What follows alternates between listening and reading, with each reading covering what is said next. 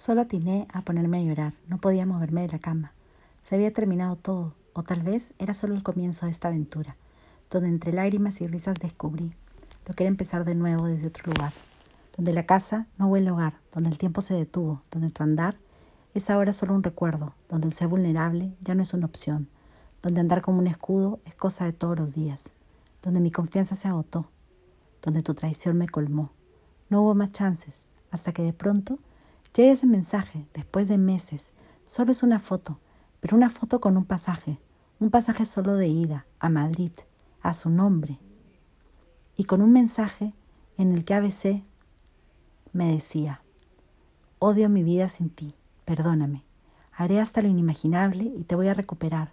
Sonríe, canta, ríe, entona, carcajéate y vuélvete a reír, pero de ahora en adelante serás mía.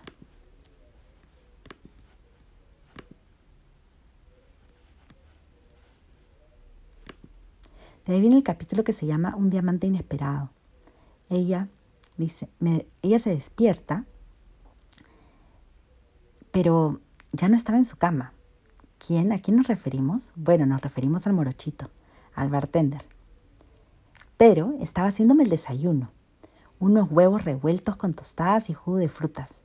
Esto me olía a algo más serio. Ahora se quedaba a dormir. Me hacía el desayuno. Y de pronto suena mi celular un mensaje de ABC que decía, ya llegué a Madrid, estoy buscando el número de tu calle. Ella piensa, ¿cómo lo tenía? ¿Quién se lo había dado? Tal vez su mamá. ¿Y ahora qué iba a hacer? Tenía este morochito que estaba como los dioses haciéndome el desayuno y con ese despo español, ¿cómo lo botaba? Y si era mentira y no estaba viniendo, ¿de dónde podría haber sacado mi dirección? Mientras que pensaba qué hacer, ya era tarde. Empezó a sonar el timbre, estaba literal en calzón y con un polito. El bartender me dijo, creo que te están buscando, ¿quieres que abra? Ella le gritó y le dijo, no. El bartender le dijo, ¿por qué no? Así no puedes abrir. Ella le dice, mejor escóndete. El bartender le dijo, ¿cómo que me esconda? ABC grita, sé que estás ahí, ábreme, me voy a quedar hasta que me abras. El bartender le dice, ¿quién es? Ella le muestra el celular y le dice, mi ex. El bartender le dice, ¿el nombre que me dijiste después de los Jaggers era el de tu ex? ¿Por qué quieres que me esconda? ¿Acaso quieres algo todavía con él? Aquí para aclarar, ¿no? Esa noche de los Jaggers, la persona que la llevó a la cama y le puso la pijama y con la que estuvo esa noche fue el bartender, al que siguió viendo hasta el día de hoy. Ella le dice, después lo hablamos, porfa. El bartender le dice, ok, pero no pienso esconderme, te espero en la cama. Ella se pone un suéter largo encima, unas pantuflas y le abre. A veces venía con maleta. No traía una mochila, no, una maleta. Al parecer pretendía quedarse y en mi departamento.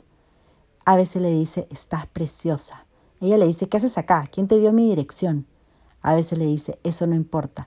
Lo que importa es que he venido para pedirte que me perdones y que empecemos de cero. Quiero hacer las cosas bien. Sé que la cagué, pero me he dado cuenta que estoy enamorado de ti. Y de pronto se empieza a arrodillar. Ella le dice, ¿qué haces? Párate. A veces le dice, no, quiero que me escuches. Ya sé lo que es estar sin ti y no quiero seguir así. Hay que darnos una oportunidad. ¿Te quieres casar conmigo? Ella no podía ni hablar, no podía responder nada. A veces me coge la cara y me besa. ¿Dónde puedo dejar mis cosas? Ella está en blanco. Te tienes que ir, hablemos en otro momento. A veces le dice, ¿pero por qué? Solo he venido por ti.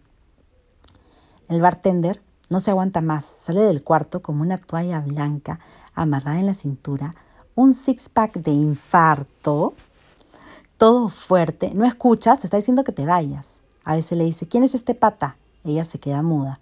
El bartender le contesta, este pata es su flaco. A veces se queda callado después de unos minutos. A veces le di pregunta, ¿tan rápido ya estás con otro? He renunciado a mi trabajo, vendido mi carro y tú ya estás con otro huevón. Ella le contesta, ya lo escuchaste, ándate, lárgate a veces. A veces se va con los ojos llorosos, pero sin antes coger del cuello al bartender, mirarlo fijamente y luego mirarla a ella. Por esta poca cosa me cambiaste. Ella no sabe qué hacer. A veces se va. El bartender, le dice, ahora sí puedes tomar el desayuno conmigo.